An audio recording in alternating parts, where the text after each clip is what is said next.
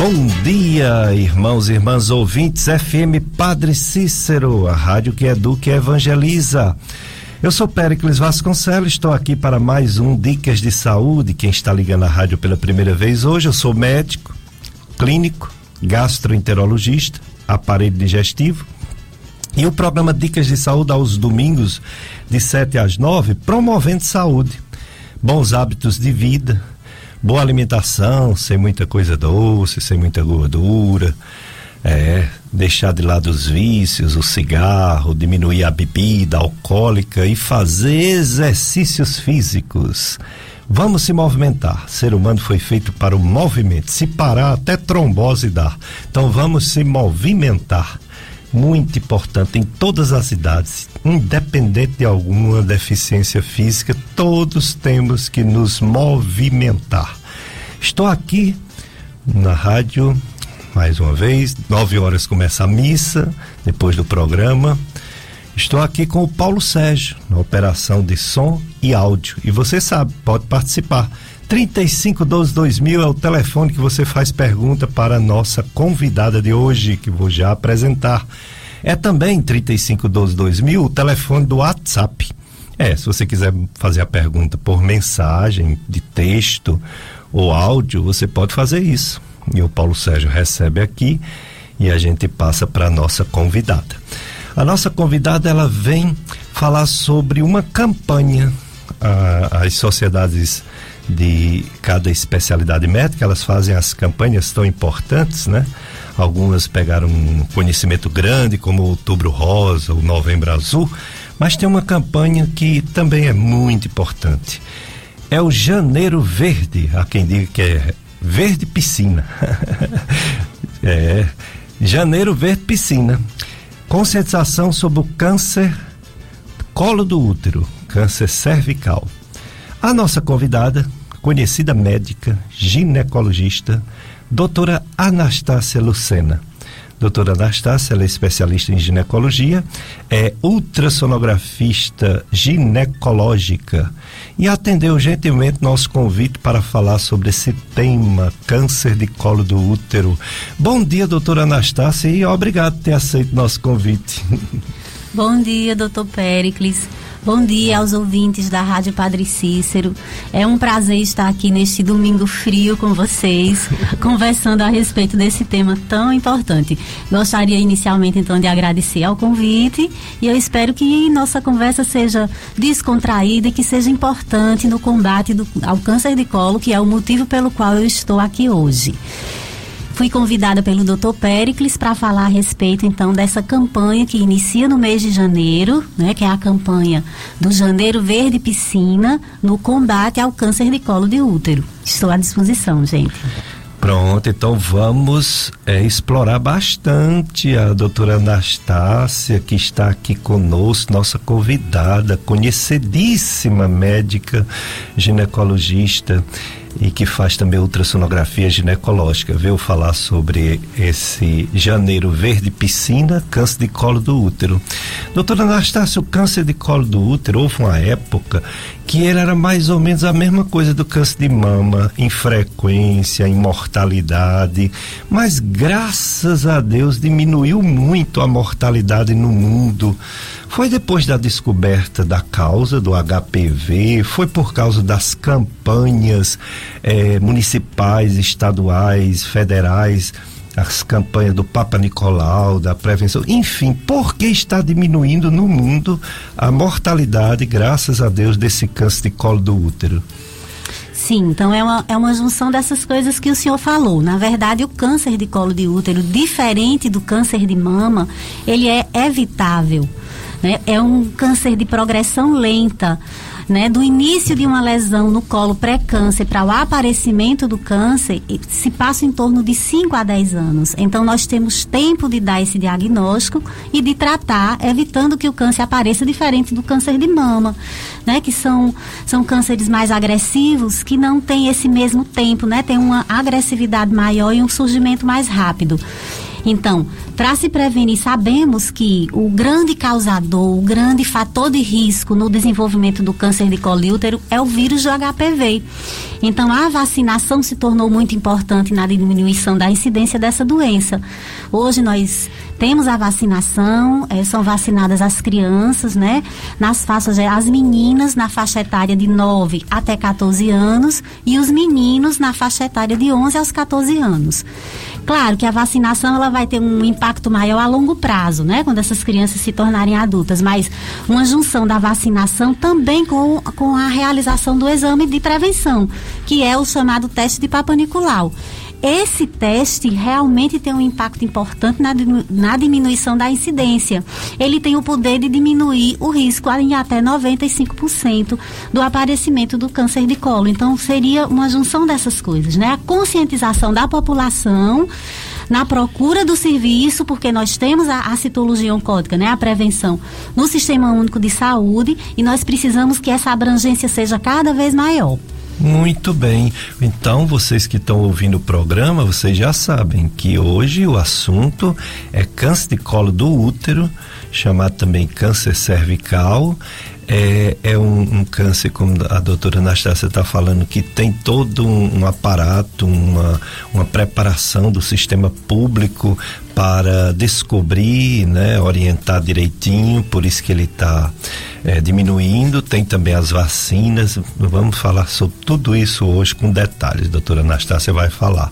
Então você pode ligar 3512 2000, fazer perguntas para ela é, mensagens, né? Esse programa você pode na Rádio Padre Cícero é, ouvir. Se alguém mora longe, você dá a dica para baixar o aplicativo, o aplicativo do, por exemplo, Radiosnet, né, que em qualquer lugar do mundo pega a FM Padre Cícero. E tem também as redes sociais, né? Daqui a pouco a gente vai começar a transmissão da live a live no, no Facebook. Você entra no Facebook e coloca assim: FM Padre Cícero 104,5. Pronto. Aí você já vai não só nos ouvir, mas nos ver na live do Facebook FM Padre Cícero 104,5. Se você quiser ouvir essa entrevista em outro horário, você pode acessar o site do radialista Tony Santos. O nome do site é clubesintonia.com. clubesintonia.com. Aí lá nesse site tem o link Dicas de Saúde, quatro programas é, em podcast para você assistir para você ouvir, aliás, para você ouvir em outro momento. Fica lá gravado. Quando entra uma entrevista nova, sai a mais antiga. Tem também as nossas redes sociais que vão ficar gravados. Não só o próprio Facebook, que aí é assistir mesmo, né? Completo o programa, mas também tem é, para ouvir o, o, YouTube. No YouTube a gente tem o, o, o podcast da Gastroclínica Vasconcelos e tem o podcast Dicas de Saúde. Lá você poderá, acessando no YouTube, é, assistir, ouvir, né? Ouvir esse, essa entrevista em outro dia, é, o dia que você quiser, né? Então tem essas opções. Passar para alguém que perdeu porque está dormindo, não acordou ainda, aí você passa. Bom, pessoal, infelizmente a gente vai anunciar hoje o que a gente colocou na semana passada como bem provável, a terceira onda da Covid-19. Infelizmente chegou no Cariri. Um absurdo de casos novos e se junta a outra epidemia, que é da influenza, influenza A, alguns casos de H2N3, enfim, tá tudo lotado. Unidades de saúde, hospitais, devido à influenza e devido à Covid. Semana passada a gente notificou que tinha 13 pessoas com Covid no Juazeiro do Norte, segundo a Secretaria de Saúde. Pois essa semana já tem, em média, 162 pessoas. Estourou, né? mais de mil por cento de aumento de casos novos. É, tínhamos em torno de é, 11 pessoas é, em, em, domicílio com a doença, e em torno de oito hospitalizadas. Temos agora nove hospitalizadas e 153 pessoas em casa em isolamento social de Covid, fora a influenza. Então, pessoal, acabou a, a, a flexibilidade. Quem quiser ter saúde, quem não quiser perder parentes queridos, principalmente os idosos e os que têm alguma doença, coloca máscara, coloca máscara por você e coloca máscara pelos outros. Evite ficar muito próximo das pessoas, principalmente sem o uso de máscara. Higiene, muita higiene, porque infelizmente chegou. Terceira onda chegou no Cariri, como demorou a chegar a primeira, mas chegou, a segunda demorou, mas chegou, a terceira demorou, mas chegou. No Ceará todo, houve um aumento em 15 dias de 88% da mortalidade por Covid um aumento de 88% da mortalidade em 15 dias. Aqui ainda não houve um aumento da mortalidade. Semana passada não teve nenhuma morte, essa semana teve uma. Olha aí, houve um aumento então. Uma é ainda estabilidade, né? Só uma em uma semana, mas teve. Semana passada não teve, né? Semana atrasada teve também uma. E a média está sendo essa, estava sendo. Uma semana tinha uma morte, uma semana não tinha, mas agora provavelmente vai ter mais, infelizmente. Vamos ter cuidado. Pronto, a live já está no ar? Muito bem, Paulo Sérgio. Já estamos com a live, você já pode entrar, assistir e opinar e perguntar, doutora Anastácia Lucena, médica ginecologista, veio falar sobre sua especialidade médica, ginecologia, principalmente essa campanha Janeiro Verde Piscina, conscientização de câncer colo do útero.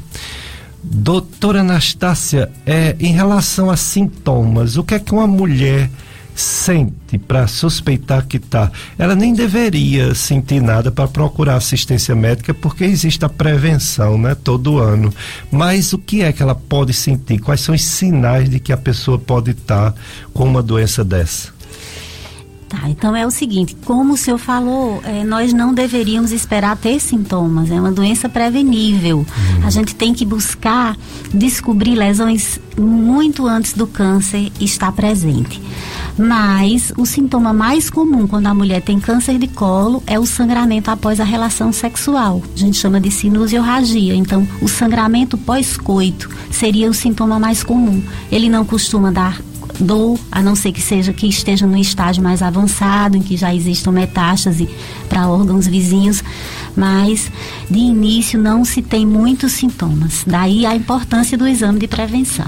É, daí a importância. E, e, qual é a periodicidade, qual é a frequência?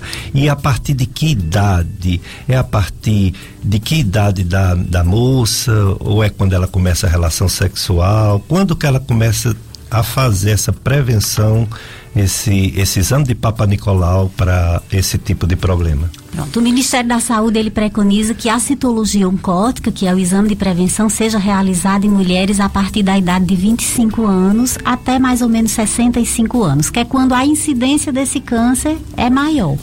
Mas na menina que teve um início de, de, da vida sexual muito precoce, nada impede que essa menina já inicie precocemente também o seu exame. Porque ela pode ter tido contato com o vírus do HPV. Né? E, e a gente, na prática clínica, no, nos hospitais e nos ambulatórios, a gente vê realmente meninas jovens de 20 e poucos anos com lesões pré-malignas de câncer e que não tem nem 25 anos. Então, isso é o que o Ministério preconiza, mas deve ser realizado um ano após o início da vida sexual, que seria interessante que ela já iniciasse seu exame de prevenção. Muito bem. Agora, antes disso, por exemplo, essa história da vacina do HPV. Sim. Os pais, a mãe principalmente, né? mais mãe do que pai, mas pai também, responsáveis também. Quando que a criança, tanto menina como menino, porque tem também câncer de pênis, né, por HPV, sim, de sim, garganta. Sim. Quando que essas crianças ou esses adolescentes devem ir receber a vacina para o HPV? Então, é, a vacinação é realizada apenas nessa faixa etária, nas meninas de 9 a 14 anos e nos 14. meninos de 11 a 14 anos. A colocação dos meninos foi mais recente, né? Inicialmente foi, foi oferecida apenas para as meninas E no início da campanha, doutor Péricles, acho que há uns 8, 10 anos atrás, era feito nas escolas. O Ministério da Saúde mandava para as escolas, então facilitava a, a, vacinação. Hoje, depois até desse Covid, a gente vê que está sobrando vacina nos postos de saúde. As pessoas não têm procurado né, se vacinar e não tem como.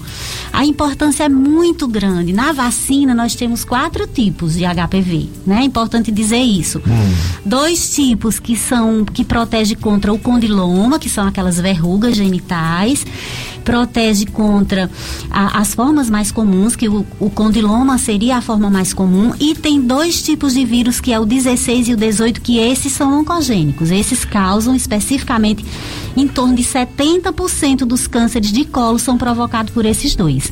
Então, olha a cobertura como é importante. É, né? Sem dúvida. Então, prevenção, porque tem campanhas que falam de prevenção, mas o termo está um pouco errado é mais é descobrir cedo, né? Mas Sim. se existe uma vacina, existe uma prevenção. Existe né? uma prevenção. A importância da conscientização dessa campanha é exatamente isso. A vacina faz um papel e a procura para a citologia o outro papel. Né? Naquela paciente que não se vacinou, de descobrir a lesão precoce e tratar. Exatamente. Né? É, esse exame Papa Nicolau é um, ele é um exame relativamente simples, né? Que a mulher faz. É, a minha pergunta é o seguinte: se der alguma lesão suspeita, tem outro exame? Tira-se material para ser examinado com mais profundidade? Pronto, então o exame de Papa Nicolau, por que Papa Nicolau? Papa Nicolau foi o nome do, do, nome do médico, Georges Papa Nicolau, que desenvolveu esse exame em 1928. Puxa. Né? E hoje ele ainda é um dos exames mais importantes na detecção do câncer. É realizada apenas a coleta do material do colo do útero, é colocado, é a coleta é feita com uma espátula e uma escova, é retirado o material do colo e colocado numa lâmina e essa lâmina vai ser examinada pelo citologista. Caso apareça alguma lesão que não seja câncer, que é essa a importância do da detecção precoce, são diagnosticadas lesões que a gente chama de pré-malignas. Essa paciente, é, esse rastreio é feito no SUS, no, no, sistema básico primário lá do PSF. É feito a coleta às vezes pela enfermagem, pelos médicos generalistas. Caso essa prevenção ela dê uma alteração, então essa paciente ela será encaminhada a um médico especialista, que seria o ginecologista. E aí o ginecologista vai fazer um exame chamado de colposcopia, que é a observação desse colo com o exame, com um microscópio, né, que é o colposcópio. Lá vai ser diagnosticado o local onde está alterado e realizado uma biópsia. Depois do resultado dessa biópsia, vai ser então oferecido o tratamento de acordo com o resultado. Uhum. Se forem lesões pré-malignas, o tratamento é apenas a retirada de uma parte do colo e a paciente fica curada.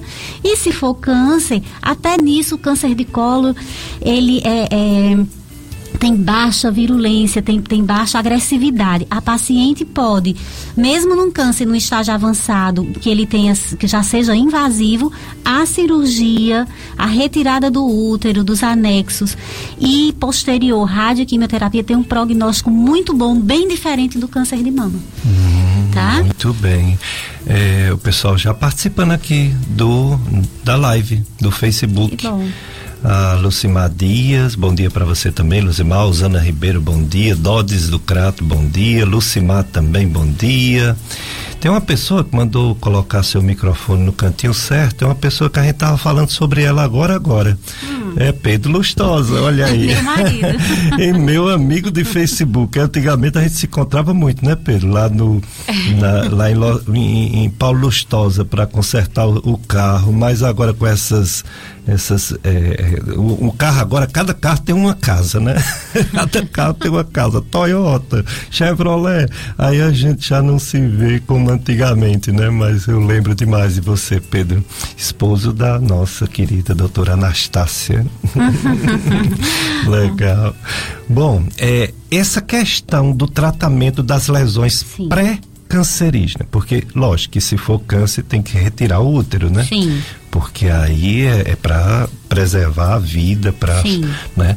Mas as lesões pré-cancerígenas, você falou de retirar uma parte tem a ver com a cauterização ou a cauterização é outra coisa, a queimagem é outra a coisa? A cauterização é uma outra, é um outro tratamento mais simples, não para os casos de lesões pré-malignas. A cauterização ela não tem o poder de tratar de forma efetiva as lesões que a gente chama de NICs, são as neoplasias intraepiteliais cervicais.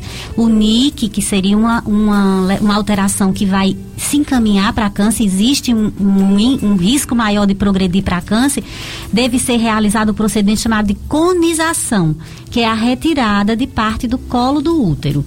O eletrocautério é realizado em, em, em, outras doenças chamadas de ectopias uterinas, que são manchinhas é, que aparecem no colo do útero uhum. e que a cauterização destrói aquelas células, mas elas não têm alteração ainda.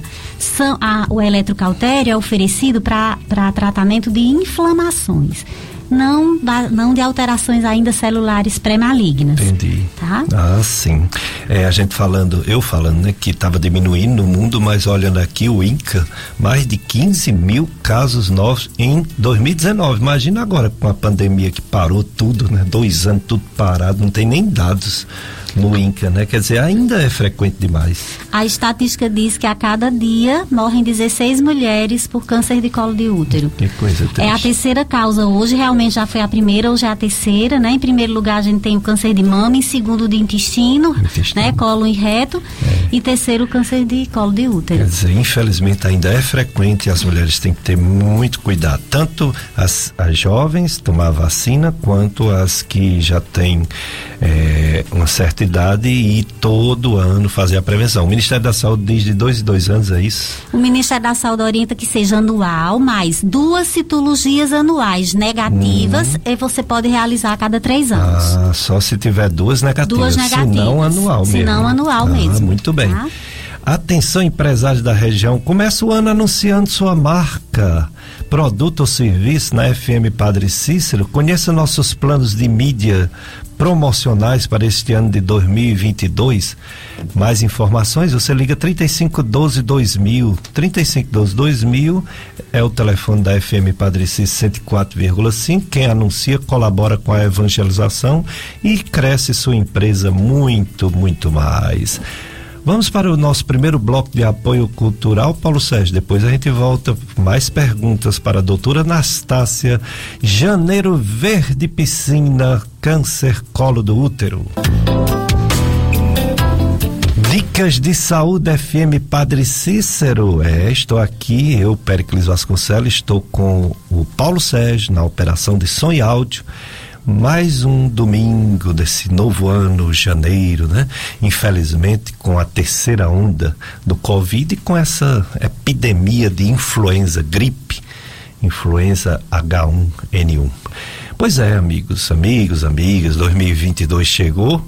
Muitas novidades, em breve o retorno dos nossos encontros presenciais nas caravanas e missas do clube se a situação epidemiológica permitir, que esse ano novo seja de paz, saúde e muitas alegrias para cada amigo ou amiga da FM Padre Cis. Somos gratos a Deus por sua amizade é, e sua doação livre e fiel. Você que ainda não é amigo da rádio, faça também essa experiência dos amigos de amor ao reino de Deus, pois essa é, essa rádio ela é educativa, mas é também da igreja. Ela é evangelizadora, é uma obra da Igreja Católica, é uma obra salesiana de Dom Bosco. É, e eu fiquei muito feliz de saber que o Padre Inácio assumiu a inspetoria salesiana do Nordeste. Padre Inácio eu conheci aqui na paróquia Coroinha, Coroinha da Missa junto com o Paulo Roberto. o Roberto aqui da rádio. com o irmão de, de, do Inácio era que tinha aquele perfil para ser padre. Aí ele casou. E o Inácio, eu, eu não imaginava, foi ser padre e hoje já é o inspetor salesiano do Nordeste, nosso conterrâneo, Padre Inácio. Foi muito bonita a, a posse dele.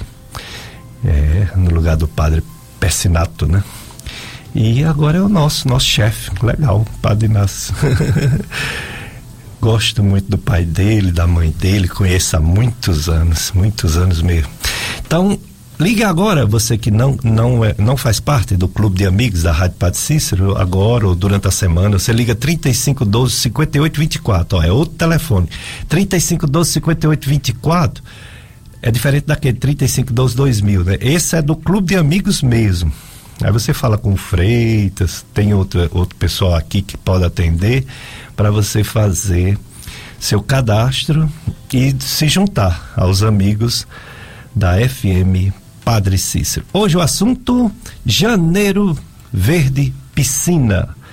O câncer de colo do útero, que como a doutora Anastácia falou, ainda é o terceiro que mais mata mulheres no Brasil e no mundo, atrás apenas do de mama e do de intestino, colo retal. Mas é muita coisa ainda, muitos casos, e que precisa fazer a prevenção com a vacina do HPV e precisa fazer o diagnóstico cedo para aumentar as chances né, de cura, porque a mortalidade, infelizmente, existe. Então, no caso de, de uma mulher que está atrasada por causa da pandemia, né? A pandemia fez muita gente ter medo de sair de casa. E aí as outras doenças continuaram, que elas não acabam, né? elas não param por causa da pandemia, elas continuam. O que dizer, doutora Anastácia, para essas mulheres que, devido à pandemia, pararam de fazer o seu preventivo ginecológico? Então, se era uma paciente assídua, né, se ela realizava seus exames anuais e a gente for para a estatística, para a orientação, o que é que a orientação do governo, do Ministério da Saúde diz? Que duas citologias anuais negativas, a paciente pode demorar até três anos para realizar novamente. Então, se ela vinha fazendo direitinho, ela realmente não, não precisa ficar tão preocupada se a última citologia estava normal, ter atrasado um ano nesse ano de pandemia não vai trazer risco para ela. Né? Ela poderá fazer, é, a gente observou muito isso no consultório. O ano de 2020, ninguém foi fazer, só realmente aquelas que, estavam realmente necessitando por algum motivo maior. Mas agora, né, nós estamos retomando, a, a, como o senhor falou, está voltando a terceira onda, mas é, também é importante que a gente saiba de, de, do rastreio e que a gente procure o serviço para fazer os seus exames de rotina e respeitar essa periodicidade. A gente sabe, doutor Pericles, que apenas 52% das mulheres fazem seus exames anuais. Metade. Então é muito pouca gente, metade gente, só. É. Né? A gente precisa aumentar esse índice, por isso da campanha, a importância da campanha. É verdade. Está conosco também a Maria Dalva, a Lucimar Silva. A, a Lucimar Silva, ela faz uma pergunta para a doutora Anastácia, pergunta interessante, olha o que é que ela diz. Hum. Já retirei o útero e os anexos, né, ovários. Sim. Ainda é preciso realizar o exame de prevenção, doutora? Então, se nós estamos falando de rastreio de câncer de colo de útero, nesse sentido, não. Mas é uma mulher que, na maioria das vezes, ainda mantém sua vida sexual ativa e ela também está sujeita a ter infecção pelo vírus do HPV na vagina, né, na região de vulva. Ela pode ter outras infecções, é, vaginites, vulvovaginites. Então, a consulta ginecológica vai ter um outro sentido, né, no tratamento de doenças inflamatórias. Mas para o rastreio de câncer de colo, não. Então, pelo que eu entendi, você falando, o HPV ele é a causa principal do câncer de colo do útero de, ov, de, de vulva e de vagina, Sim. mas não de nem de ovário nem de endométrio. Não é, é bem diferente, né? Quando a gente fala também de câncer de mama e de intestino, a gente fala que existe uma história genética importante, né? Existe a história familiar aumentando o risco. No câncer de colo não existe história genética. Uhum.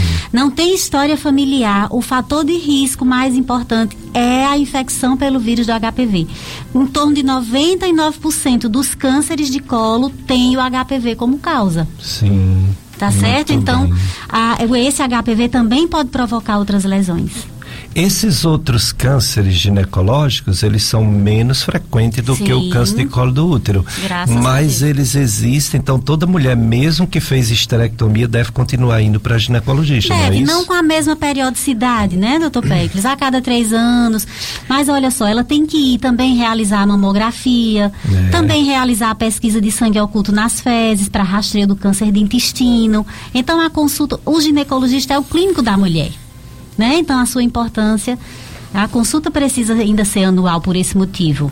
Exatamente. Ginecologista é o clínico da mulher, assim como o pediatra é o clínico geral da criança, assim como o geriatra é o clínico geral do idoso. É isso aí. Ginecologista é o clínico da, de toda mulher.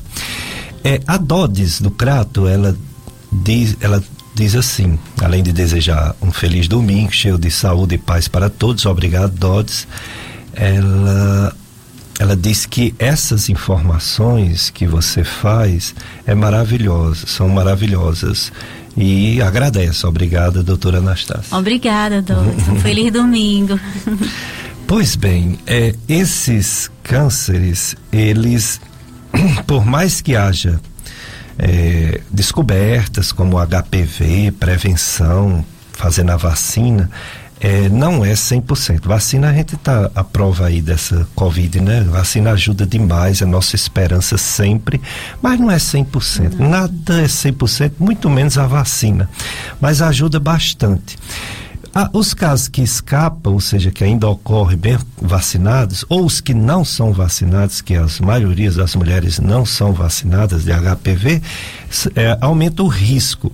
Quais são os outros fatores de risco? É exclusivamente o HPV ou tem outros fatores de risco que é, vamos dizer assim, a mulher devia ter mais consciência ainda, devia ter mais cuidado ainda e mais frequentemente na ginecologista? Os fatores de risco, primeiro e mais importante é o HPV, mais o número de parceiros sexuais, né? A multiplicidade de parceiros é um fator muito importante. A multiparidade é colocado também como um fator de risco. Né? E o tabagismo, né? O uhum. cigarro também é um fator de risco. Então, é, mais basicamente, o mais importante seria o vírus do HPV. Muito bem.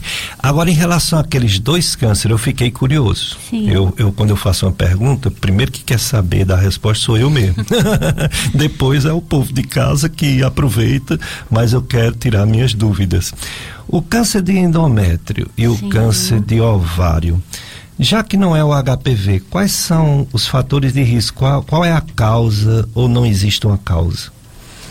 O câncer de ovário, ele é um câncer mais raro, mas tem uma agressividade muito grande, né? O, o não existe, é, os fatores de risco seriam o uso de, de anticoncepcionais como a população, a, a gente acha, ah, usar anticoncepcional aumenta o risco de câncer. No caso do câncer de ovário, o uso de anticoncepcional teria um fator protetor. Faz é proteger. Faz é proteger. Em caso de ovário. Em caso do câncer de ovário. O câncer de endométrio, é, é, é, totalmente diferente da, daquele biotipo da mulher do câncer de colo. O de endométrio é aquela mulher que menstruou muito cedo, que menstruou demais ao longo da vida, que teve uma menopausa tardia. Ele também é um câncer mais agressivo do que o de colo de útero. Né? E, e ele acomete a mulher num, numa idade mais avançada também. É aquela mulher menopausada que apresentou um sangramento, né? Que já tinha anos sem menstruar e de repente ela sangrou né? Porque ela tem uma hiperplasia ou um espessamento no endométrio.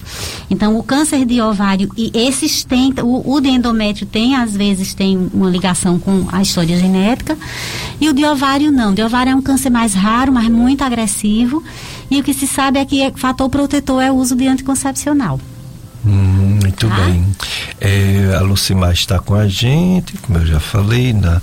Ah, o Pedro faz um lembrete aqui, doutora Anastácia, Sim. sobre a questão de no tratamento, sempre pensar no parceiro, né? O tratamento deve ser extensivo também ao parceiro, que Sim. seria o ideal, né? Sim.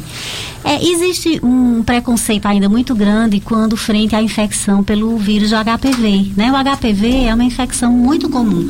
Estima-se que ao Sexualmente longo... transmissível. É a doença sexualmente transmissível mais comum. Isso. Mas estima-se que ao longo da vida, em torno de 80% das pessoas vão ter contato com o vírus. É. Mas somente 5% vão desenvolver alguma lesão.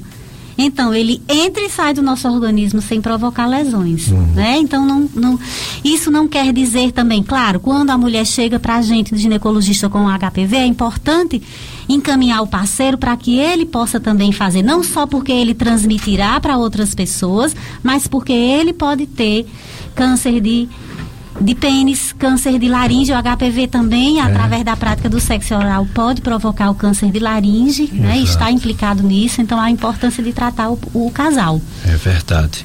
E também, independente de câncer, as doenças os problemas, né? Os corrimentos, a, as doenças infecciosas ginecológicas, Sim. geralmente é o casal, né? Um passando para o outro. O né? casal.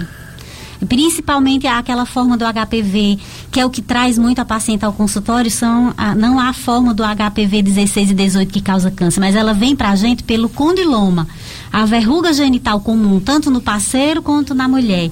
Então, esse, embora seja feio não tem o poder oncogênico do outro. Retirou a lesão, deixou de transmitir o HPV. E é simples o tratamento, acho que é isso que ele quer falar.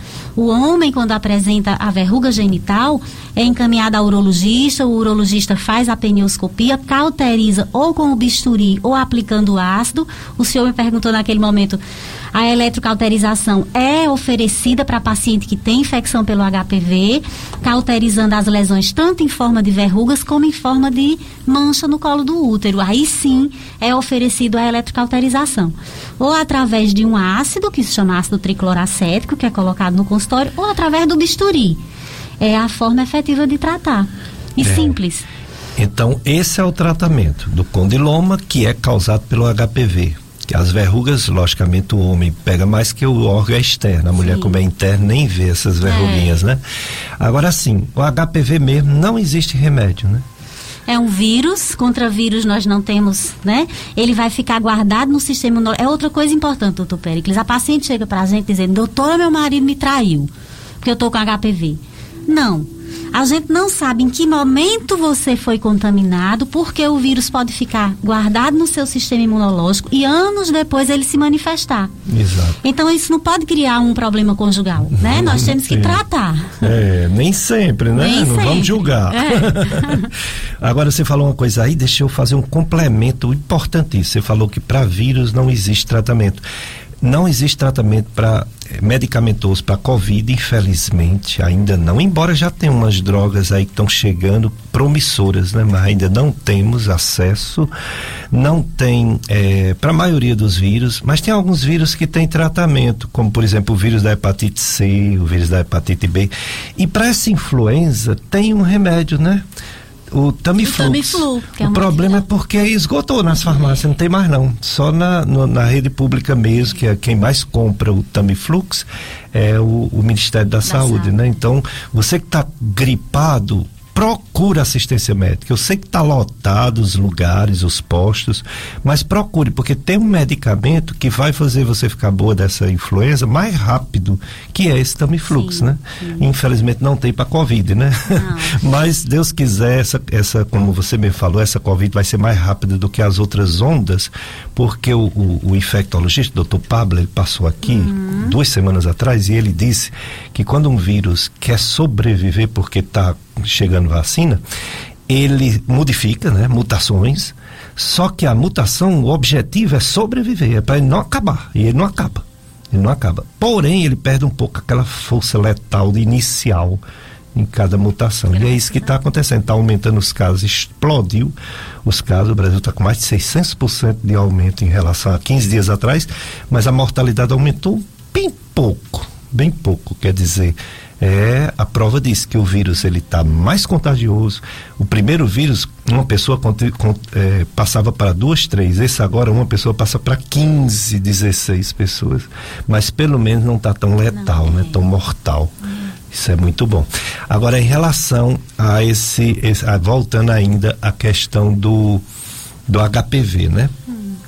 Não tem como saber se a pessoa tem ele, né? Não tem um exame, né? Não. Existe, claro, existe, existe um, um exame. exame. Inclusive, a proposta daqui a anos é que é, os países possam oferecer não a citologia oncótica, a gente acha que esse exame vai ficar obsoleto. Eu não sei, isso vai demorar muito aqui no Brasil. É uma previsão. É uma previsão. mas já existe um exame, que é a captura híbrida, que é a pesquisa do DNA vírus, que é uma coleta de secreção. A paciente pode fazer em casa, ela recebe um suave, faz uma coleta, coloca o, o suave na vagina, coloca no, no fecha e manda para o laboratório. E o laboratório vai dizer se se existe ou não a presença do vírus naquele ambiente vaginal. Hum. Tá certo? Mas o que é que a gente entende? Entende que não nessa, que, que talvez isso crie uma angústia, doutor Pérez, que não seja, não, não seja interessante. É. Eu saber que tem o vírus, mas eu não tenho lesão. Eu posso não ter nenhuma lesão. O vírus está ali guardado no meu organismo, mas não provocou lesão. É, vai ser uma angústia mesmo. Vai, vai criar uma angústia. Tirar a qualidade de vida da pessoa. Sim, vai. É um problema. É? É. É, outra pergunta interessante é o do Raimundo. A Maria Dalva também está conosco. É, o Raimundo, ele, ele faz uma pergunta que eu acho que tem duas respostas. Fazem como aquele humorista da televisão. Sim e não. não e sim. Ele pergunta o seguinte, o Raimundo. O câncer é transmitido, doutora? O câncer é transmitido de pessoa para pessoa? O vírus é transmitido. Isso. O câncer não. Nem todo mundo que tem o vírus terá câncer. Inclusive, eu li ontem um artigo dizendo que eh, dizia o seguinte, que a pessoa que teve HPV talvez tenha um risco menor de desenvolver câncer quando ela fez o tratamento. Por quê? Porque ao longo de sua vida ela vai ser muito mais cuidadosa do que quem não sabe que tem. Isso. Não é? isso Então, quem tem vírus não tem doença, não necessariamente. É verdade. Ó, a festa de São Gonçalo em Umari, Umari, Ceará. É hoje, domingo, né? A solenidade de dedicação da igreja matriz e do altar. 18h30 tem a novena, 19 horas a Santa Missa, celebrante Padre Sebastião Pedro, meu amigo Padre Sebastião, amigo de muitos anos. Também todo mundo eu digo que é amigo de muitos anos. Aí vocês tiram, né? Que eu tô ficando velho. Vou fazer sessentinha aqui em abril. Padre Sebastião, eu conheço ele desde quando ele era auxiliar de- do Monsenhor Murilo, aqui no Juazeiro. Aí depois ele foi para Nossa Senhora de Lourdes, ali. São militários fiéis devotos de São Gonçalo, Gonçalos e Gonçalas e visitantes. Convidados, setor nono, Comunidade São José, Vila Agrovila e Nossa Senhora de Fátima do sítio Pitombeiras. É a programação da festa de São Gonçalo em Umari, Ceará. Estou com a doutora Anastácia Lustosa. Ela é médica ginecologista, faz aquele exame eh, de ultrassonografia ginecológica. Está, ah, eh, ela vai dizer antes eu não vou dizer no lugar dela não, vou perguntar para ela, eu ia falar, mas eu posso errar. Qual o local que atende a doutora Anastácia? Eu sei que você é professor universitário, não sei se tem ambulatório pela universidade, na faculdade, Estácio eh, Idomed, que é a FMJ, Sim. e consultório, onde, onde localiza a doutora Anastácia? Doutor Pericles, eu atendo no Office Cariri, aquela clínica que fica ali por trás do, do shopping. Né? Meu consultório é lá, é, na sala 305. É, o telefone, para quem quiser, 3571 1036. Eu faço um dia de atendimento na minha cidade, em Brejo Santo, que são as terças-feiras. E eu também, eu não sou professora da Estácio, não, eu sou preceptora. Eu, Ah, eu, sim. eu acompanho os alunos no último ano nos ambulatórios de ginecologia de lá. E faço também ultrassonografia com eles no São Lucas. Ah, quer dizer que você é, é preceptora do internato. Do né? internato, Que às vezes tem residente no meio, né? Isso, tem. Exato. Aí é em que hospital? São Lucas? No São Lucas, é. Hospital São Lucas, né? Que é materno infantil. Que é materno né? infantil, é. Entendi. É, então vai. Meus filhos vão passar por você agora no internato, os dois. Aliás, o Daniel já passou agora no. No ano passado, no São Lucas. Não sei se ele vai voltar. Agora a Cíntia vai começar. Sim. Pois é, Bom. que maravilha, né? Saber que pessoas, né, renomadas, pessoas que não precisavam, mas que faz esse, essa prestação de serviço, que é ensinar as futuras gerações, né? Os futuros médicos estão sendo preparados por médicos experientes que hoje contribuem, né, com a formação desses jovens que serão os futuros médicos. Que bom. Pois é, é, em relação às missas, celebrações, a gente está colocando tudo que a gente recebe, mas a questão da frequência ainda está normal, viu, pessoal? Todo mundo pode ir para a igreja, mas vamos ficar atento, porque com essa terceira onda pode ser que alguma coisa modifique. A família de Cícero Freire de Almeida, é, conheço, conhecia o Cícero Freire lá da paróquia é, Menino Jesus de Praga, o Cícero faleceu. Cícero Freire de Almeida, a família convida parentes e amigos para a missa de sétimo dia do seu falecimento, que será celebrada hoje, às onze e meia da manhã, hoje, na Igreja Menino Jesus de Praga. A família desde já agradece a todos que se fizerem presentes a este ato de fé e solidariedade cristã. Então, hoje o assunto é janeiro, verde piscina, câncer, colo do útero. Nossa convidada, doutora Anastácia Anastácia Lustosa está aqui falando tudo sobre esse assunto, prevenção, falou da vacina, do HPV, falou do, do das mulheres que precisam voltar aí a ginecologista, mesmo com medo do Covid. Covid, ele, mesmo dando essa terceira onda, deixou de ser aquela doença tão letal. Houve uma fase que disparadamente era a doença que mais matava no mundo, consequentemente também em nossa região. Mas ela já está matando menos do que, por exemplo, um infarto, uma, um AVC, os cânceres em geral, os cânceres em geral que sempre mataram muito, infelizmente. Então, você não pode viver como se só existisse uma doença no mundo. A gente tem que ter os cuidados. O uso da máscara é fundamental. A máscara é um, blo a máscara é um bloqueio não só para o, o coronavírus, mas um bloqueio também para esse vírus da influenza. É, porque ele, ele é transmitido por gotículas de saliva. E a gente pega através do nariz, da boca e até dos olhos. Mas a gente não pode cobrir os olhos, né? a única coisa a nosso favor de cobrir os olhos é o óculos. Já ajuda, já é bom. Algumas pessoas botam uma máscara de acrílico, que é transparente, que também é legal. Protege, sim, quem não usa óculos. Quem usa óculos e máscaras está protegido. Agora, se a máscara molhar, tem que trocar, tem que trocar, mas tem que usar. Tem que usar, porque, pessoal, ainda está aí essa doença e não tem vacina que acabe ela 100%, porque o vírus muda. E quando uma pessoa é doente, ou uma pessoa tem idade, que o sistema imunológico é menor, pode ser fatal, pode morrer. Eu já perdi muitos amigos, eu perdi uma prima, eu perdi é, colegas médicos, colegas amigos. Meu primeiro emprego aqui no Juazeiro, quando eu cheguei, hum. quem me deu foi doutor Inaldo, é, pediatra. Sim. Faleceu com Covid. Oh, meu doutor Deus. Inaldo, em Pernambuco. É.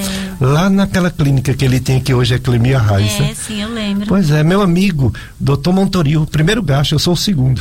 Tomara cafilando bem devagar. doutor Montoril, meu colega gasto, primeiro gasto do Cariri dizem que foi Covid. Existe uma controvérsia, mas dizem que foi Covid. Então, pessoal, vamos ter consciência, né? Ter cuidado, porque a terceira onda chegou. Vamos para mais um bloco de apoio cultural, Paulo Sérgio. Depois a gente volta com mais informações da doutora Anastácia.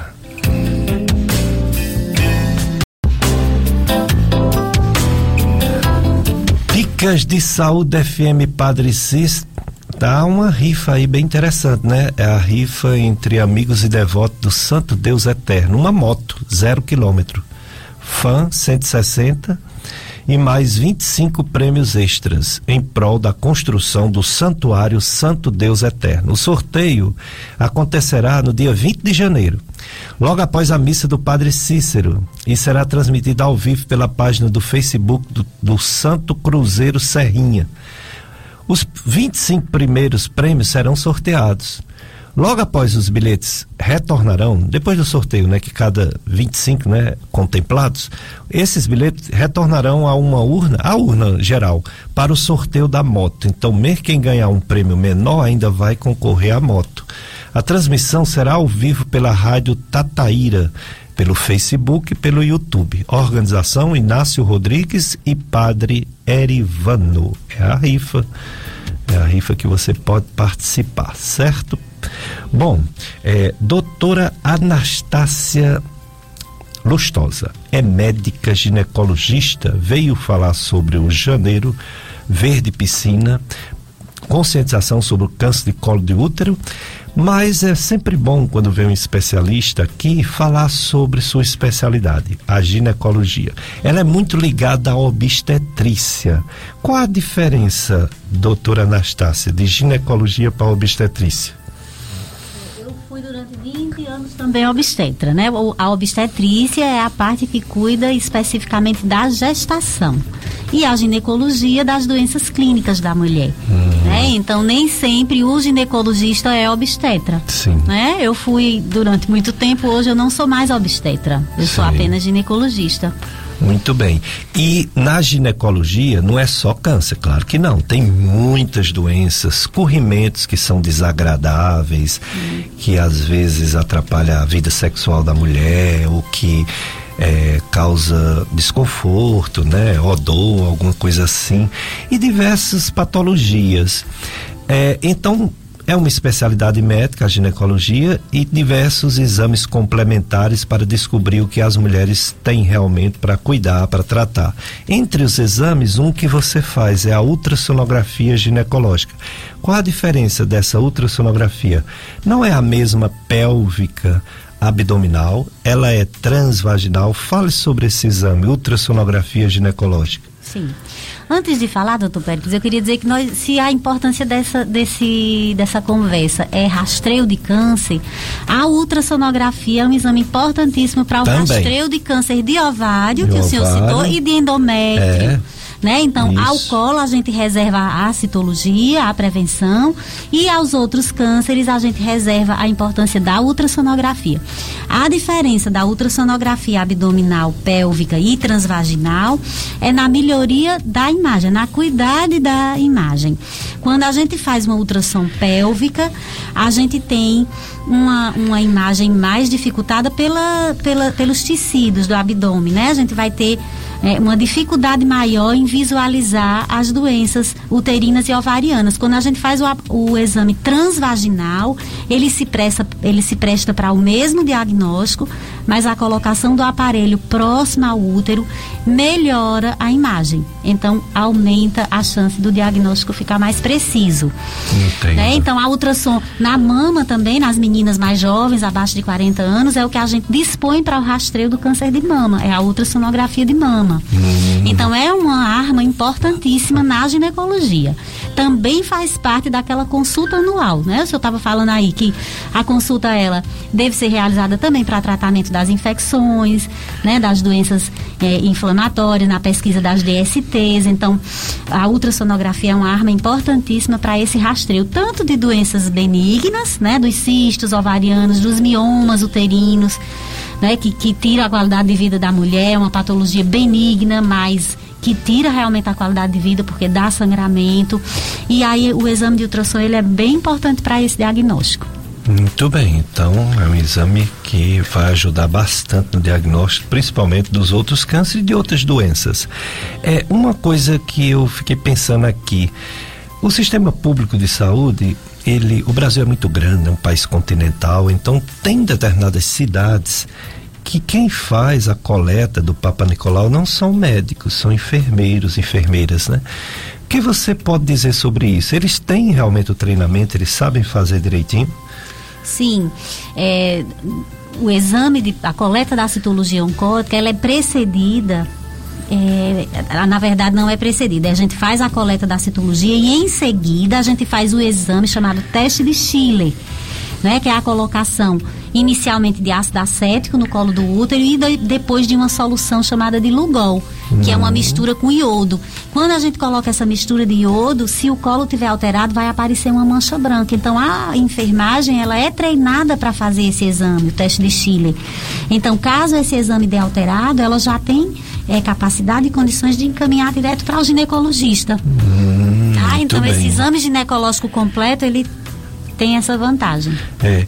E você não faz esse serviço pelo sistema público, né? De Papa Nicolau? Fiz durante algum tempo. Hoje eu presto esse serviço na FMJ, na Indomed, lá na Faculdade de Medicina. É feito com regularidade? O que é que você diz sobre a eficácia da parte pública mesmo desse exame de Papa Nicolau no Brasil? Pois é.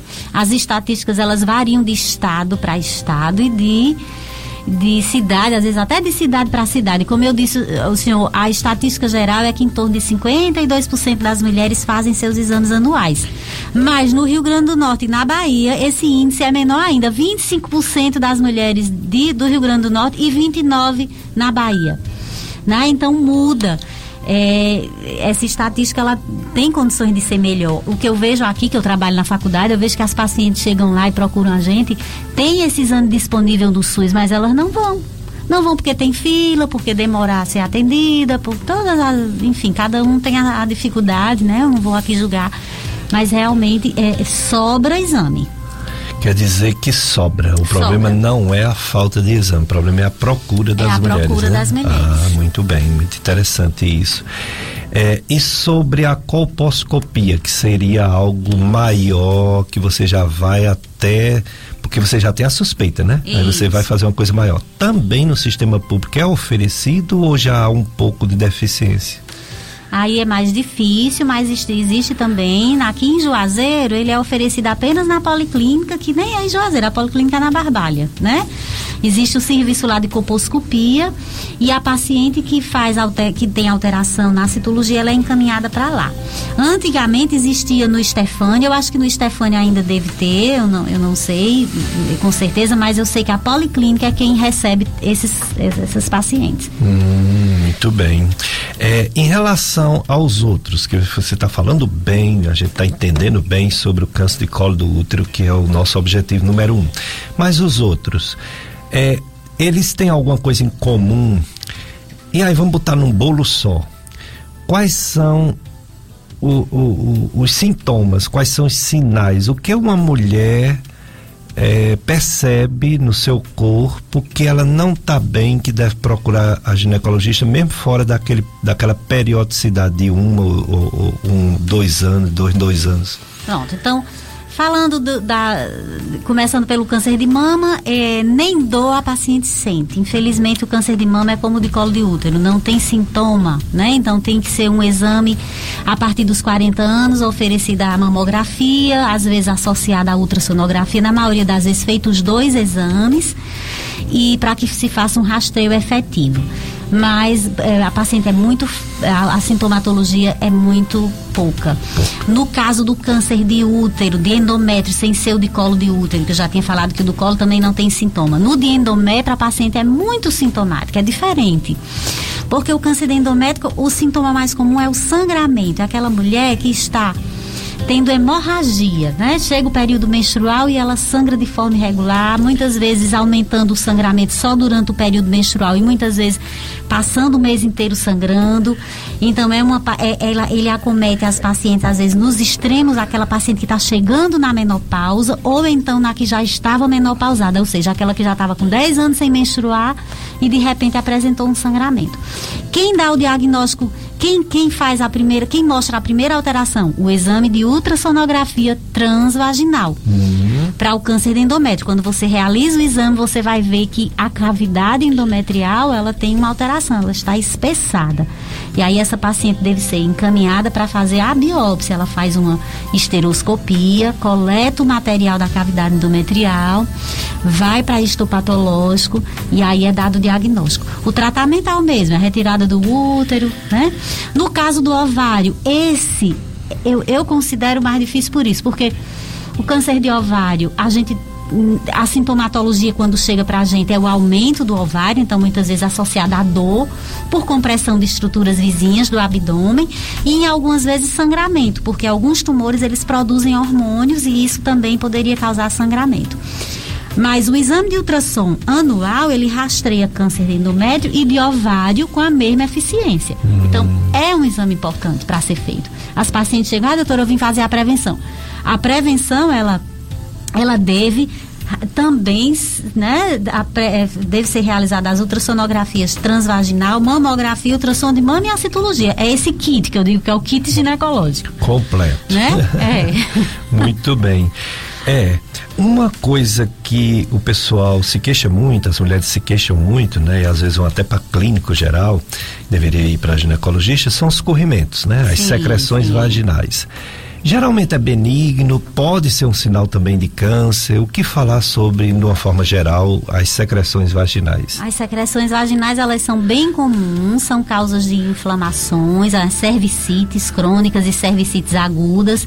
As vulvovaginites, né, produzem secreções e geralmente elas são doenças benignas. Claro que no câncer de colo, um dos sintomas pode ser uma secreção amarelada também de odor fétido com raios de sangue. O odor fétido seria de necrose já do tecido do colo do útero, mas é um sintoma, como eu disse, pouco frequente. Na grande maioria das vezes são as DSTs, né? É a infecção provocada pela clamídia, pelo gonococo, né? Que antigamente era chamado de gonorreia, então o gonococo produz é, uma, uma sintomatologia as tricomoníases, que são doenças que causam realmente uma secreção de odor fétido amarelado, causa dor na relação sexual, então é, a citologia oncótica não é um método que, que daria esse diagnóstico da melhor maneira, mas é o que a gente dispõe. Então ele vai servir tanto para rastreio de câncer como no diagnóstico das vulvovaginites. Hum. E o tratamento dessas secreções vaginais, que a maioria é benigna, né? Sim. É só tópico, só é cremes ou existe também medicação via oral? Não, é quando a gente caracteriza as doenças que a gente chama de doença inflamatória pélvica, né? São infecções causadas por bactérias ou às vezes por parasitas, no caso da tricomonas, é, é, o tratamento deve, deve ter associação do creme vaginal com os comprimidos. Hum. Né? No caso da clamídia, a azitromicina, no caso do gonococo, a ceftriaxona, existe um esquema que o médico generalista do PSF sabe desse esquema e aí de acordo às vezes até com a, só com a sintomatologia ele já sabe, já dá, consegue dar esse diagnóstico e prescrever o esquema que compõe essas infecções mais comuns, clamídia, gonococo, tricomonas, e aí a gente faz um esquema para pegar tudo isso, com drogas orais e, e creme vaginal associado. Isso que você acabou de falar é muito importante que o povo saiba. O médico do programa de saúde da família, dos postos, eles recebem um treinamento para as doenças mais frequentes que existem no Brasil, sim, não é isso? Sim, eles saem, sabem sabendo fazer o tratamento do esquema básico de doença inflamatória pélvica.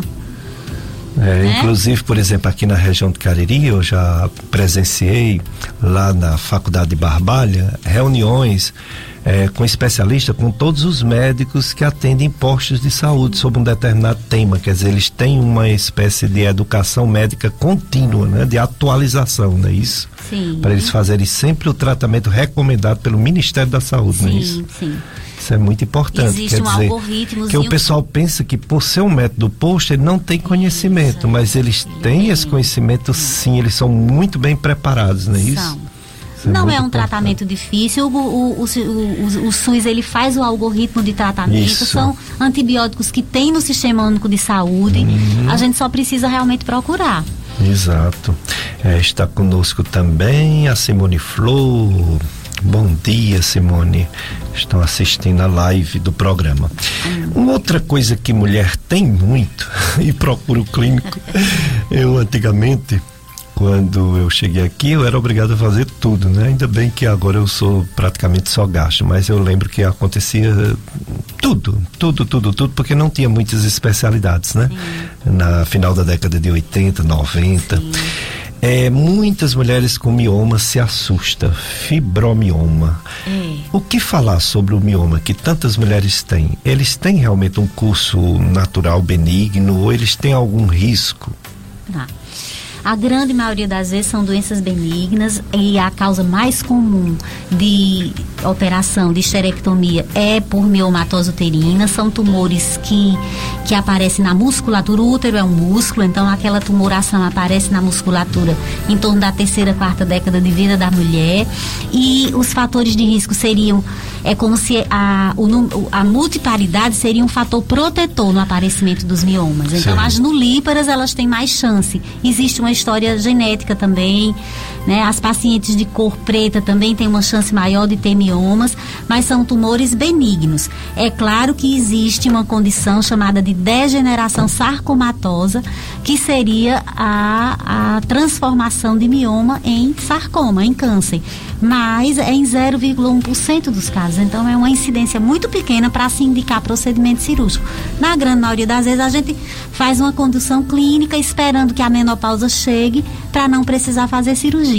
Hum, tá certo? Bem. Então, se a gente consegue controlar o sangramento, não necessariamente precisaria operar. Até a mulher, por exemplo, parar de menstruar e passar alguns anos, eles param de eles param de crescer. Né? Eles crescer. crescem às custas de estímulo hormonal. Ah. Então, enquanto eu menstruo, eu estou estimulando o crescimento. Muito então, bem. na menopausa, ocorre uma atrofia dos miomas. Isso. Uma outra coisa que também é muito comum e o pessoal vai para outros médicos perguntar e a gente encaminha para ginecologista são os cistos, os cistos de ovário, né? Muito frequente, muito comuns. E talvez eh, o médico não ginecologista, talvez ele dê uma uma informação não muito precisa, porque o que a gente tem de ideia de cisto é uma coisa muito benigna. Eu brinco às vezes com minhas pacientes que têm cisto no fígado, eu digo, eu queria ter 10 para não ter outra coisa, eu digo assim. Porque cisto não vira câncer, mas eu queria saber por que que existe tanta cirurgia de cisto de ovário. O que é que acontece eu de também ter tanta não cirurgia? sei, doutor Pericles, porque eu penso igual o senhor. A diferença é que 80% dos cistos ovarianos são benignos, estão ligados a também irregularidades hormonais. É aquela paciente que o folículo, né, o óvulozinho no ovário cresceu e não rompeu, e aí ele virou um cisto. Ou então aquela que ovulou e ficou a cicatriz da ovulação, que é o cisto de corpo lúteo hemorrágico. Esses aí, em torno de dois, três meses, eles são reabsorvidos. Então, a nossa conduta é expectante. A gente diz para a paciente que vai desaparecer. Agora, nos cistos grandes, esse é o problema. Eles crescem muito. Como né? os ovários são móveis dentro do nosso abdômen, o cisto, quando é grande, ele torce, ele roda. Ah. E aí, a torção do cisto ovariano causa um quadro de abdômen agudo. Emergência médica. Emergência médica. Tem Então muitos cirurgia. operam porque já é tão grande para evitar que isso aconteça, não é isso?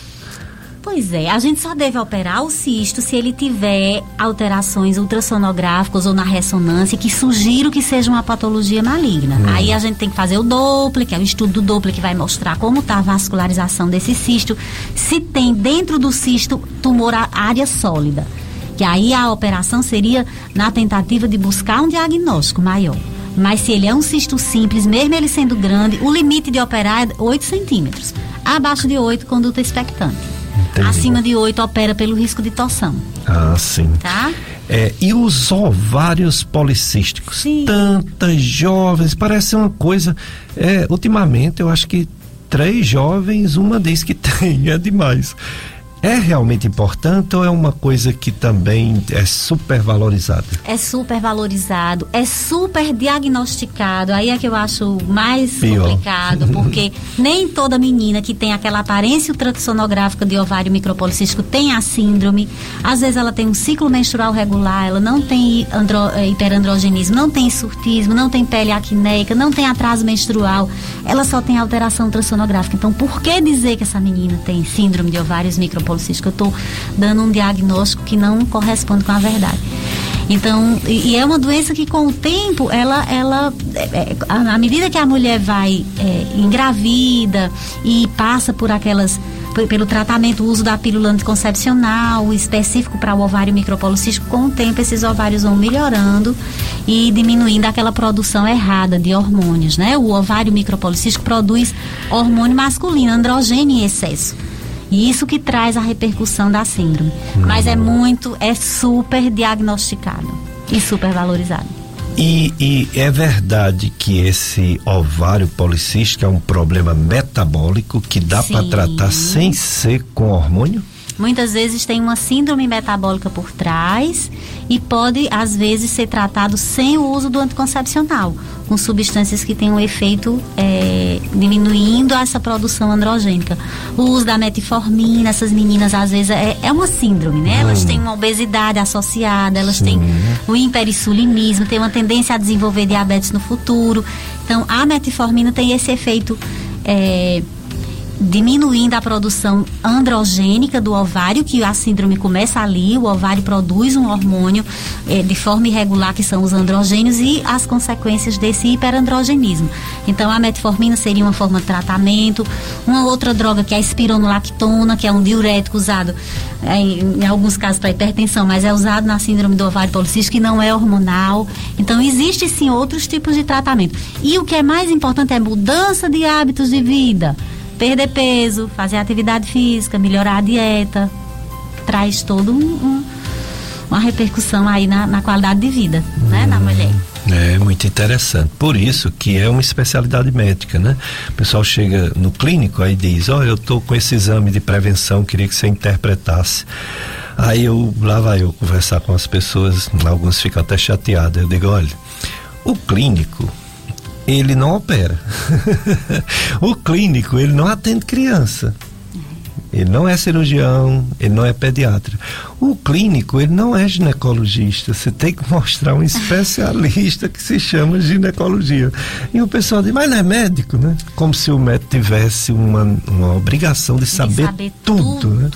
Impossível. Impossível. Impossível. é, mas é assim mesmo. É assim, é a, é a, falta de compreensão, mas que ao mesmo tempo a gente vai orientando. Vamos para mais um bloco de apoio cultural, Paulo Sérgio.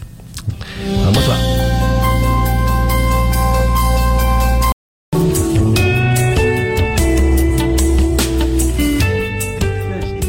Saúde FM Padre Cícero, a rádio que educa e evangeliza. Pessoal, vocês estão tendo dificuldade de fazer pergunta pelo Facebook, tá havendo, aliás, desculpa, pelo Instagram. Tá havendo problema aqui no Instagram da rádio. Então, quem quiser fazer pergunta para a doutora Anastácia, corre aí no, no Facebook, né? Vai no Facebook, FM Padre Cícero 104,5 e faz pergunta à doutora Anastácia Lucena. É, que é ginecologista obstetra. E eu estava dizendo Anastácia Lustosa, né? Eu sou Lu, é, Lustosa. Lucena Lustosa, carrego, né? É. Eu uso Lucena, que é o meu, mas Lustosa ah, é do marido. Tá certo, Anastácia Lucena Lustosa. É, Lucena. E você pode fazer sua pergunta pelo Facebook para a doutora Anastácia Lucena, viu?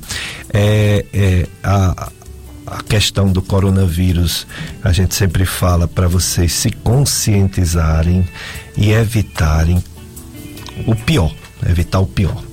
No Juazeiro, só ontem, né, só ontem foi registrado 63 casos novos.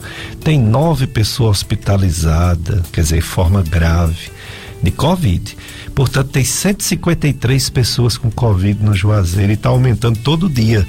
Semana passada, como eu falei, era 12, 13, 14. Agora, ontem foi 63, anteontem foi 40. Tá assim agora, viu? Então, chegou. Chegou a terceira onda. E no Brasil também, viu? O aumento que houve de casos novos no Brasil é absurdo. É um aumento em 15 dias em 716% o número de casos novos. E a mortalidade aumentou também um pouco, aumentou 30%. A média de casos novos, que era abaixo de 100, 90 e tantas mortes dia, aumentou para 120 mortes por dia no Brasil.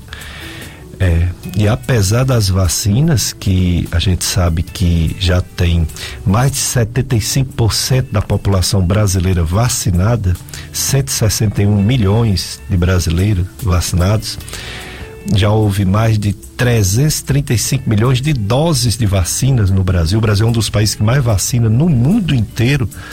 A primeira dose já foi em mais de 144 milhões de brasileiros, que significa mais de 67% da população.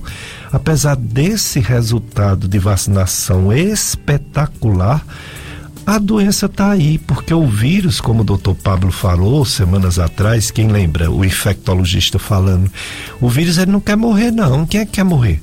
O vírus também não quer, não. Então ele se modifica, ele se transforma. E cada mutação que ele faz, as vacinas ficam fracas. Por isso que tem que ter reforço. A gente já está no terceiro reforço, mas em Israel eles já estão no quarto reforço, já estão programando o quinto reforço o quinto reforço. Quer dizer, a gente vai ter que ficar fazendo vacina, enquanto tiver essas variantes, a gente vai ter que ficar fazendo vacina de quatro em quatro meses, seis, seis meses, é o jeito. Mas a, a notícia boa é que ele vai ficando fraco. A, a, a, obrigação dele, a obrigação não, a, a, necessidade dele é de sobreviver. Então ele perde um pouco a fortaleza dele de matar. Mas ele continua matando aquelas pessoas mais frágeis. Então, se ele pega uma quantidade absurda de gente, nós estamos na época no mundo que mais está tendo casos de coronavírus. É. Pensem vocês que o coronavírus diminuiu em relação ao ano passado e o ano atrasado, não. Aumentou. Atualmente está mais casos de coronavírus do que em 2021 e 2020 entendeu a, a, situação. E nossa regiãozinha aqui, Juazeiro, Crato, Barbalho, Missão Velha, Brejo Santo, é, Caririaçu, aqui já está parecido com o começo do ano passado. E vai passar porque a terceira onda é para valer. Tomara que seja rápida, mas é para valer. Então vamos ter cuidado, vamos usar máscara, o que é que custa? Ah, é desconfortável. Claro que é. Claro que é desconfortável. O sol que a gente tem no Cariri, a gente não tem que usar roupa? Ninguém pode sair por aí sem roupa. Não sol da peste e a gente tem que usar roupa. Mesma coisa é a máscara. A gente tem que usar máscara porque ainda mais, além da roupa proteger contra o câncer de pele, é a questão do pudor, claro, natural. E a máscara não, a máscara é para proteger de uma doença que pode matar. Matar. Você pega um vírus desse, você leva para casa, dá ele de presente a seu pai, sua mãe, seu avô, sua avó e ele pode morrer. Olha aí. Então, pessoal, vamos ter consciência, vamos usar máscara e vamos ter cuidado. E quanto às vacinas, eu sei que a gente não sabe muito, mas ela é melhor do que a doença. A doença mata mais do que qualquer dose de vacina. Então não vamos questionar, vamos questionar quando tiver estudos provando que a vacina faz mal. Ainda não tem. Um caso ou outro perdido de algum efeito colateral mais grave que vai para o hospital, mas muito pouco em relação à quantidade de pessoas que essa doença já levou para o hospital e já matou. Então, com todo o questionamento que é natural ter, ainda acho que é a nossa esperança a vacina, mesmo em crianças, porque a criança, além dela mesmo estar tá sofrendo algum risco, ela é vetor para levar a doença para os pais e os avós. Então, realmente, é nossa esperança é a vacina e vamos atrás dela. Doutor doutora Anastácia Lucena, médica ginecologista, está aqui conosco, atendeu nosso convite, está falando principalmente sobre o câncer de colo do útero. Eu estou aproveitando e estou perguntando outras coisas para ela. Terapia de reposição hormonal. A mulher, ela para de menstruar e o corpo dela pode ficar diferente ela pode ficar mais sensível, mais irritada, mais depressiva. Parece que os hormônios deixam ela mais equilibrada. A menstruação tem mais hormônios. É, ela fica com menos umidade na região vaginal, então as relações sexuais dela passam a ser dolorosa, passa a ser desconfortável. Ela também acha que está envelhecendo mais rápido, acha que a pele está mais seca, etc, etc, etc. Enfim, a menopausa. A menopausa é um transtorno para muitas mulheres. O que falar sobre essa terapia de reposição hormonal? É para todas as mulheres, é só para algumas, é só para as que estão sofrendo. Tem riscos, tudo na vida tem risco. São riscos grandes ou são riscos mínimos a, a os hormônios, a, re, a reposição hormonal? É, a menopausa, ela vai variar, a chegada da menopausa varia, né, de acordo com o biotipo de mulher, mas ela chega em média aos 48 anos. Pode acontecer cinco anos antes ou cinco anos depois. Hum. E aí ela é marcada pela ausência da menstruação. Um ano sem menstruação marca o início da menopausa. Então, o que é que acontece? Os níveis de, de FSH, que são os hormônios que são produzidos na hipófise, eles aumentam para forçar os ovários a produzir estrogênio que eles não têm mais. Então, esses níveis altos desse hormônio FSH são quem causa esses sintomas que o senhor falou. A mulher fica mais depressiva, ela tem insônia, ela sente um calor diferente do normal, é um calor que vem um suor frio em seguida, ela tem a sensação de que vai desmaiar ela começa a perder colágeno com mais frequência, então o envelhecimento da pele é mais comum.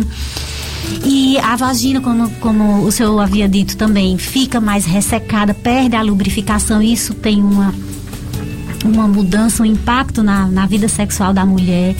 Então, quem vai fazer reposição hormonal? A terapia de reposição ela deve ser feita por pouco tempo até esses níveis de FSH se equilibrarem. Hum. Três, quatro, até no máximo cinco anos depois há um equilíbrio nesses níveis hormonais e naturalmente ela melhora dos sintomas. Então, durante esse período, ela deve fazer a terapia de reposição. Claro, se ela não tiver contraindicações. As contraindicações seriam as doenças de mama, um risco aumentado para câncer de mama, porque eu estou prolongando o efeito hormonal nessa paciente. Não que o estrogênio vá dar câncer, mas ela vai continuar produzindo estrogênio.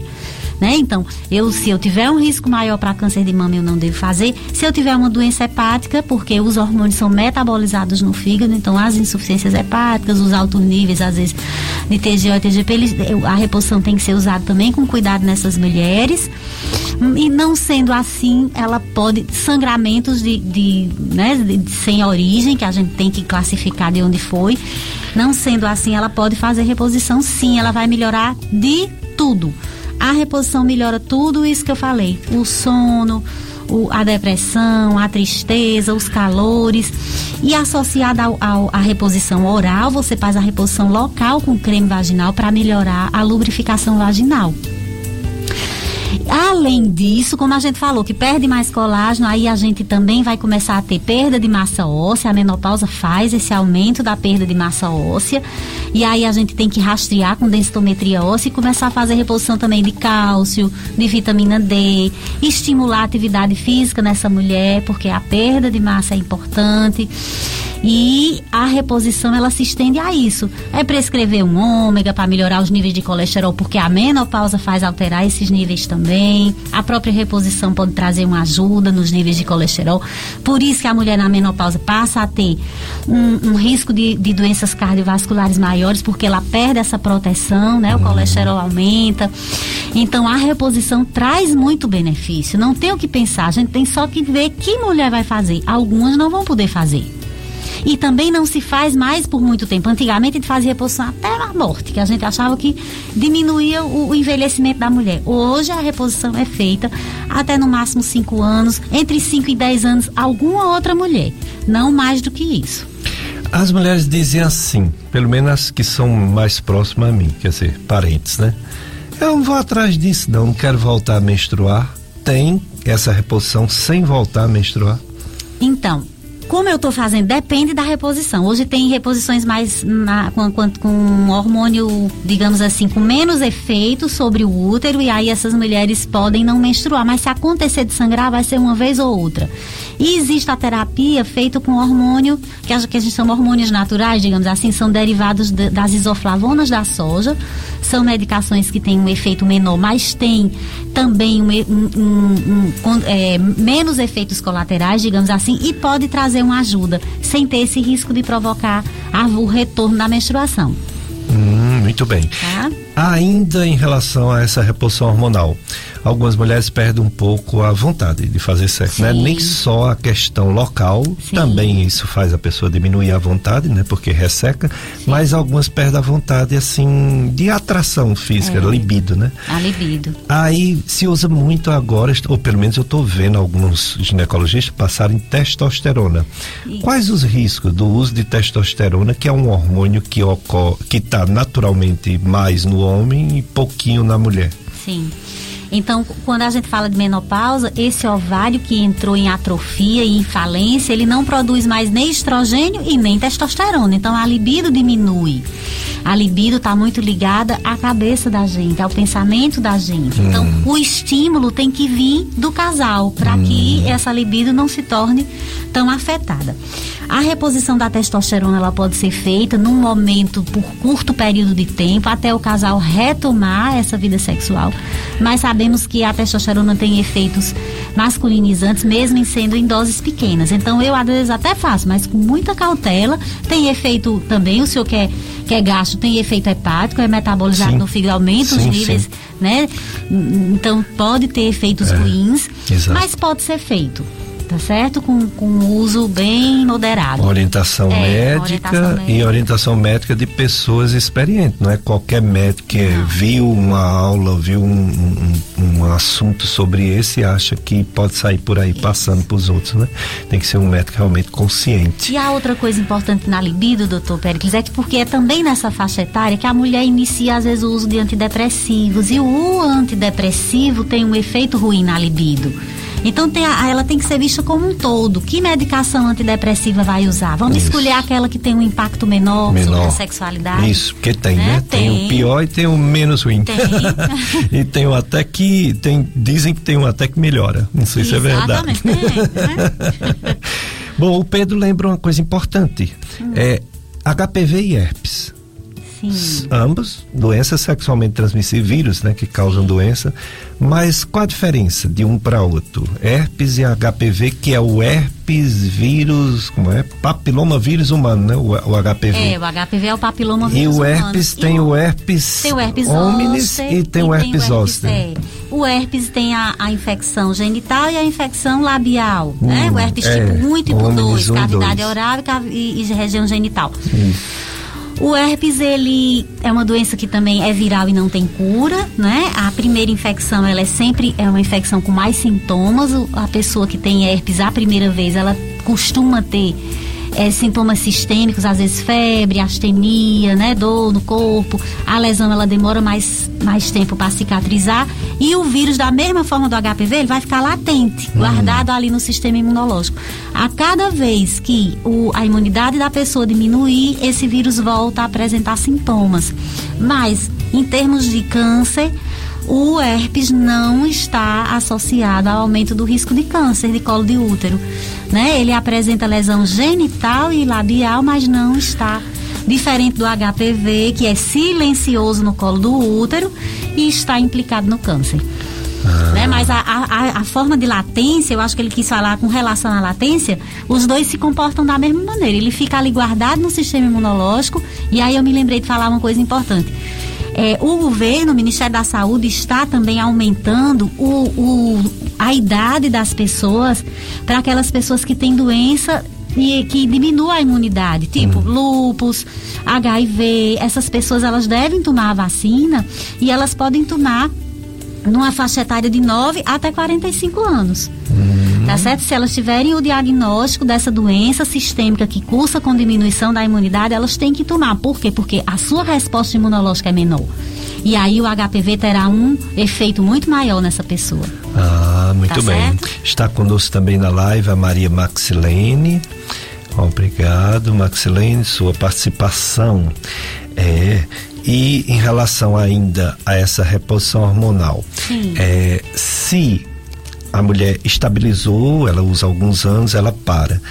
Caso ela queira continuar porque acha que não melhorou, uhum. quais são os riscos de usar por um período mais longo, maior? Tá.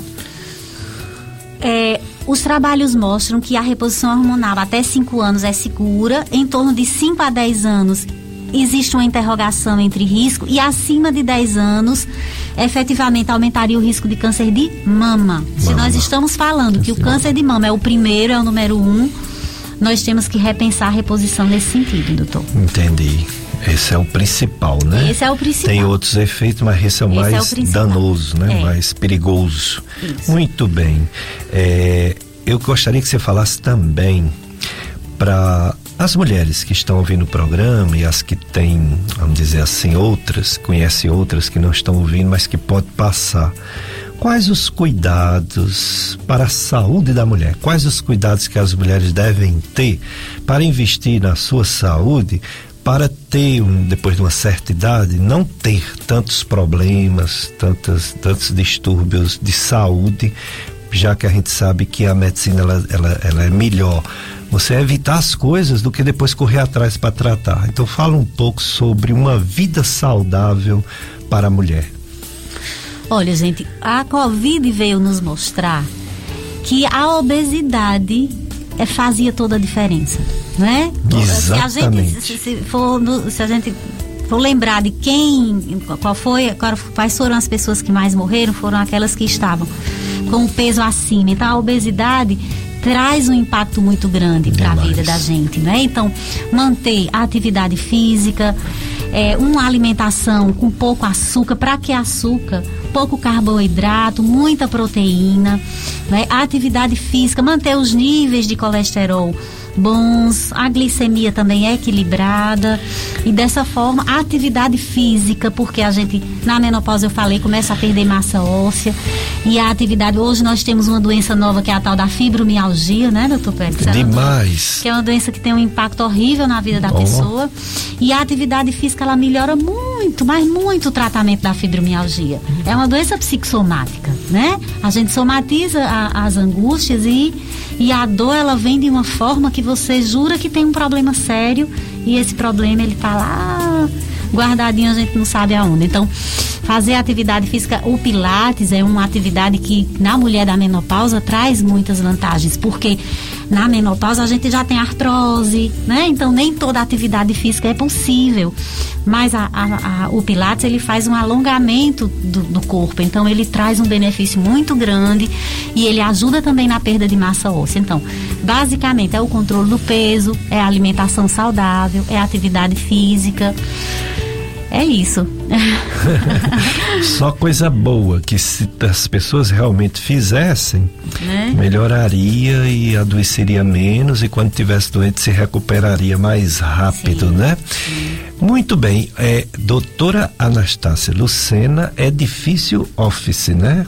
Office Cariri. Office Cariri. Tem um telefone, contato? Tem, o telefone para contato 3571 1036 e o WhatsApp da, da clínica é o 98805 0055. Muito bem. E sobre o assunto principal, que é o câncer de colo do útero, gostaria de passar alguma mensagem para as mulheres em relação especificamente a esse tipo de câncer? Olha, eu, a gente, eu como ginecologista ainda fico indignada com esse índice grande, né? Eu falei que a cada dia morrem 16 mulheres de câncer, um câncer totalmente evitável. Nós poderíamos morrer de qualquer outra coisa, menos de câncer de colo. Então, o, o nosso sonho e o sonho de todo ginecologista é ter esse, esse índice lá embaixo, essa doença ficar esquecida com a vacinação. É o futuro da gente, é a vacinação. Né? Essa, essas crianças de hoje serão adultos vacinados e com uma resposta imunológica melhor. Muito bem, que maravilha. Agradecer, né? Agradecer a doutora Anastácia Lucena é, agradecer a você, mandar um abraço para o, o Pedro Lustosa, seu esposo, que eu conheço há muito tempo. Agradecer aqui a, também ao nosso operador de som, Paulo Sérgio, sempre conosco, muito firme. Você ouvinte, né? E dizer que vou precisar de você outras vezes, porque são muitas campanhas. Essa área da medicina, ginecologia é muito abrangente, como você mesmo disse, a ginecologista é, a, é o médico, é o clínico, é a clínica da mulher então, muito obrigada, viu, doutora Anastácia? Obrigada, viu, doutor? Obrigada aos ouvintes, obrigada a você, Paulo Sérgio, obrigada a você, meu marido. um bom domingo a todos. Oh, coisa boa. O pessoal do Brejo Santo, né? É. Ah, eu tenho uma clientela grande lá no Brejo. Brejo Santo, eu brinco com o meu amigo Hélio Van, doutor Hélio Van, Sim. Que tem mais método do que gente. É verdade. que cidade para Pedro Paulo diz assim, Anastácia, o Fantástico tinha que ir no Brejo, fazer é. uma, uma reportagem, porque é a cidade que maior de médico, é verdade. Meu Deus, como as famílias conscientes, né, encaminhar os filhos, é. porque olha, existem muitas profissões dignas, todas são dignas, Sim. mas a, a, a, a, profissão médica, quando o médico ele é humanitário, ele tem uma, uma possibilidade de ajudar bastante as pessoas, né? E é incrível como Brejo Santo, eu conheço tantos médicos de Brejo Santo que maravilha. Eu sei que aqui tem muito, Crato tem muito, Barbalha tem muito, mas Brejo Santo é, um, é, um, é para ser estudado, viu? muito obrigado a todos vocês que estão nos ouvindo, seja do Brejo, seja de Caririaçu, Juazeiro, Crato, Barbalha, Missão Velha. Enfim, aonde alcança a FM Padre Cícero. Próximo domingo estaremos aqui novamente, se Deus permitir. Estaremos aqui com uma entrevistada que é também infectologista, a doutora Séfora. A doutora Séfora é médica é, infectologista. Ela vem falar sobre a hanseníase e vem falar sobre essa variante Ômicron da do coronavírus, né? Essa, essa, essa terceira onda que infelizmente chegou aqui no Cariri e ela vem nos trazer dados sobre a doença, sobre a vacina e tudo mais.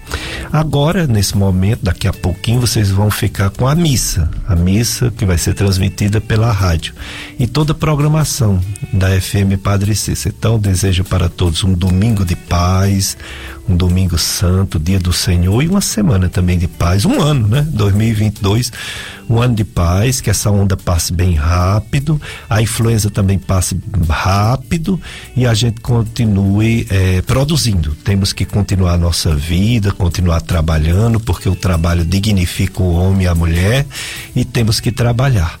E temos que é, ter fé, porque tudo está sob o comando de Deus. Ele é quem comanda tudo, então quero deixar todos vocês nos braços do Pai, na força do Salvador Jesus e sob a ação do Espírito Santo. Um abraço para todos. Thank you.